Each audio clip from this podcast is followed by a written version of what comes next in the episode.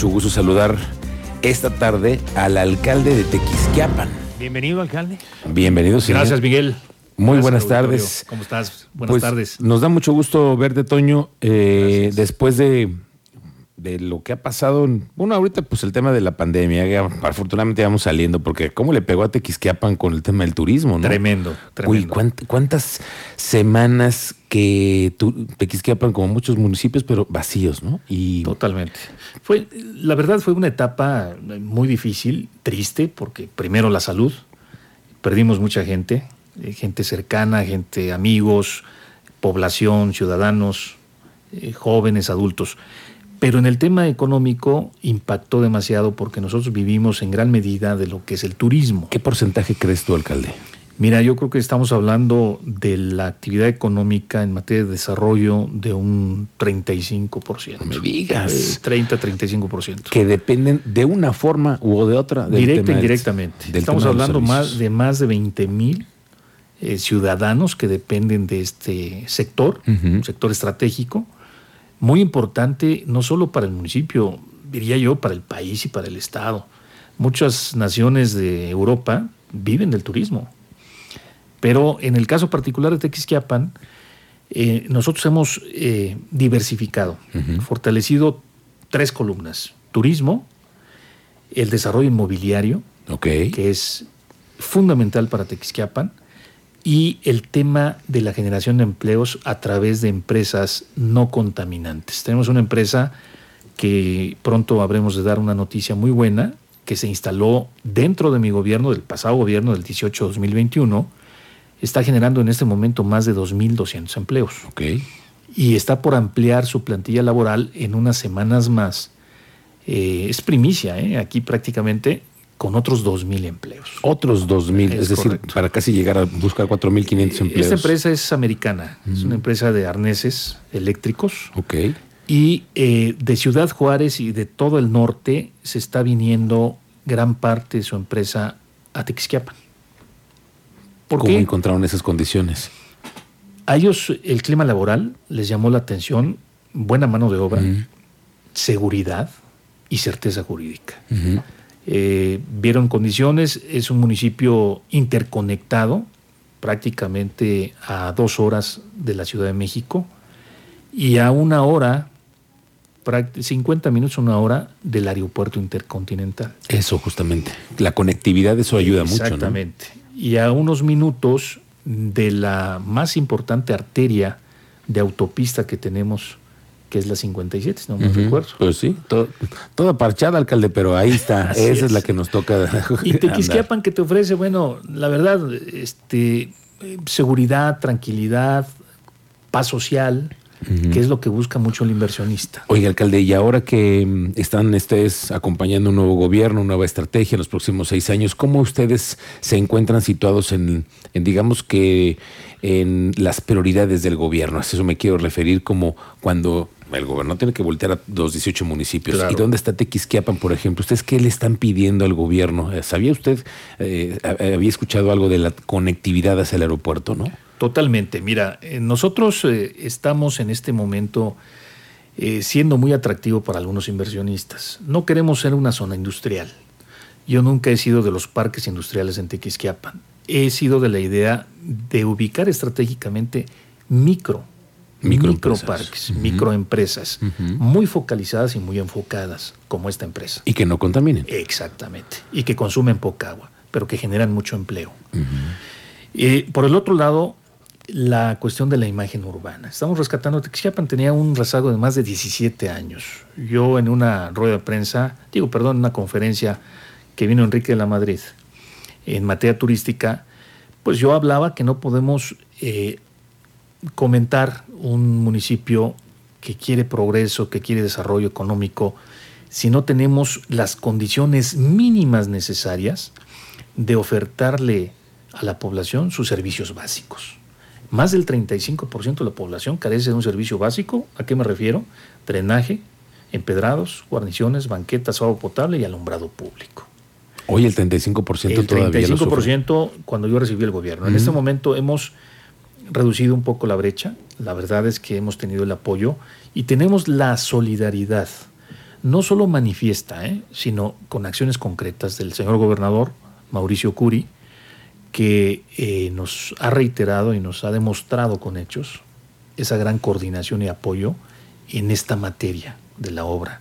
También en materia de seguridad pública y también el interés de que Tequisquiapan sea una joya, un baluarte, como lo fue, y queremos que lo sea, con esa gran vocación turística. El tema de la vocación turística, ¿hacia dónde va Tequisquiapan? Me llama mucho la atención el tema inmobiliario, que también ha sido un detonante en Tequisquiapan.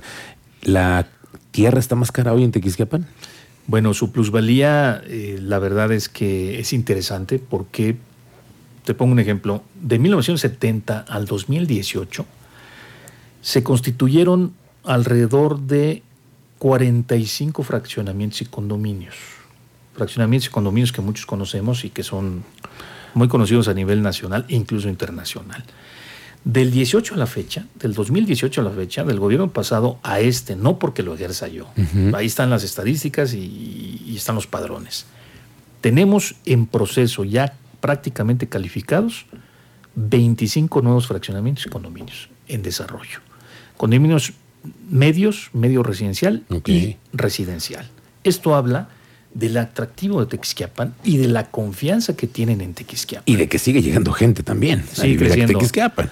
Y eso los obliga a ustedes a tener mejores servicios, calles y todo eso, a lo que vamos, ¿no? Totalmente. Porque además no les fue tan bien en el arranque del, bueno, el final del año. Les, ahora sí que les abrieron la llave a ustedes, en la serio. Inundación, La inundación, la pandemia, dos inundaciones consecutivas en los últimos eh, semanas al inicio de este gobierno 2021.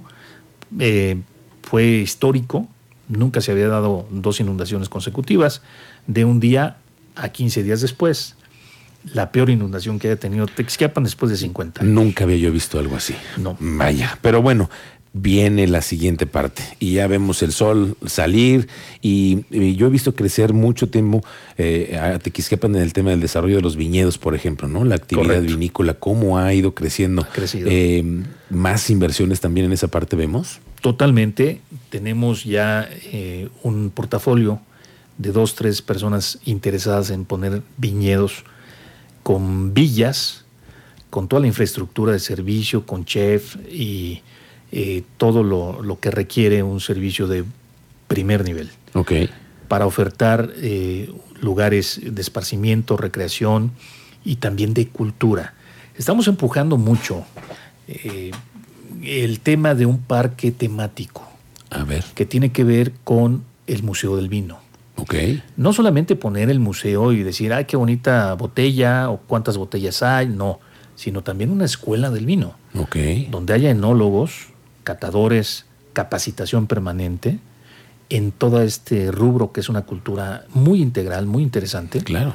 Desde la vid, ¿no? el proceso de la vid, tipo de uva, y sobre todo la calidad del vino, que sea el centro de convergencia en torno a todos los viñedos que hay en el estado y también en el país. Podemos ser punta de mm, lanza. Entonces, estamos pensando que sea un parque temático integrado a un parque lineal. Ok. Entonces, le estamos, estamos por firmar con Ferromex también, con Ferrocarriles Nacionales de México, eh, la estación Bernal que es histórica.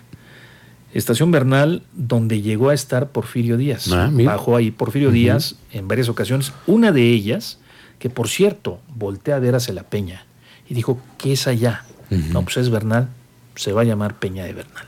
Ahí fue cuando dijo. Es parte de esa historia. Ok, ok. Eh, pero esta estación tiene muchos siglos y ahí se va a hacer un museo del ferrocarril. Ok. todos estos atractivos hacen eh, muy interesante Texiapan. Además de su rescate de imagen urbana. Debo decirte que dentro de la pandemia, Miguel, tuvimos eh, dentro de la desfortuna la fortuna de ser el sexto municipio pueblo mágico a nivel nacional más visitado. Ok. Y en el año pasado ganamos el tercer lugar a nivel nacional en el Tianguis Turístico de Mérida, Yucatán, como mm, mejor gastronomía. Mm. Y el segundo lugar como mejor ruta, arte, queso y vino a nivel país. Bueno, y hablando de estas rutas, ya se viene ahora una temporada en la que se puede visitar más Tequisquiapan con respecto a la hora que viene la feria, ¿no? Que ustedes están pensando retomar toda esta festividad que ya lleva muchos años haciéndose, ¿no? ¿Cómo lo han pensado para ahora? Eh, la verdad es cambiar su concepto. Tuvimos una mala imagen durante muchos años, no dentro de mi gobierno, sino dentro de algunos gobiernos que no supieron dirigir y coordinar una de las festividades más emblemáticas a nivel nacional que tiene que ver con la Feria del Queso y Vino. Recordemos que en 1976 se funda por primera vez la Feria del Queso y Vino. Tenemos más de cuarenta y tantos años en este momento celebrando. Y muchos años que se quedó rezagada, se volvió anacrónica, decadente. No, se convirtió en una cantina, alcalde. A grado tal que eh, un gran eh, medio de comunicación en aquellos tiempos, don Jacobo Zabludovsky, que visitaba mucho Tequisquiapan Abraham Sabludowski también. Su hijo. Su hijo. Pues ahí tuvo algunos contratiempos y nos puso la cantina más grande del mundo. Qué feo mote. pero además, por eso la importancia de ustedes, ¿eh? Sí. De, de la objetividad, cosa que te reconozco a ti, Miguel, tu profesionalismo, el peso que tiene un buen comunicador, para bien o para mal pero sobre todo los gobernantes que tenemos que cuidar el prestigio y el renombre de un municipio tan importante como este Quisquiapa. Y eso no es lo que están ustedes pensando. No, eh, hoy queremos rescatar un ambiente familiar, va a ser una feria temática, arte, queso, vino, gastronomía y cultura. Expresiones culturales que mucha falta nos hace. Mucha falta. Más allá de lo que es la venta del vino. Es correcto. Y, yo te eh, remarcaría un tema. Muchos nos vamos siempre por el artista de moda, por el artista nacional. ¿no? Sí, pero bueno, eso no deja de ser atractivo. Sí, claro. nos gusta.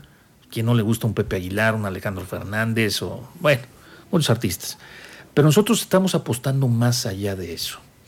Estamos apostando a estos elementos que te acabo de mencionar y entre ellos tenemos más de 83 actividades artísticas, culturales, gastronómicas en tres semanas, en tres fines de semana. ¿Para cuándo va a ser la feria? 20 de mayo al 5 de junio y esperamos recibir a más de 75 mil visitantes. Con una derrama arriba de 200 y tantos millones de pesos, que yo creo que va a ser un poco más, pero yo siempre me gusta ser conservador. Eh, entonces, Tequisquiapan se va a vestir de fiesta todo el año, mientras nos lo permita la pandemia. tenemos la Feria del Queso y Vino, tenemos la Feria del Pueblo, tenemos fiesta en el aire.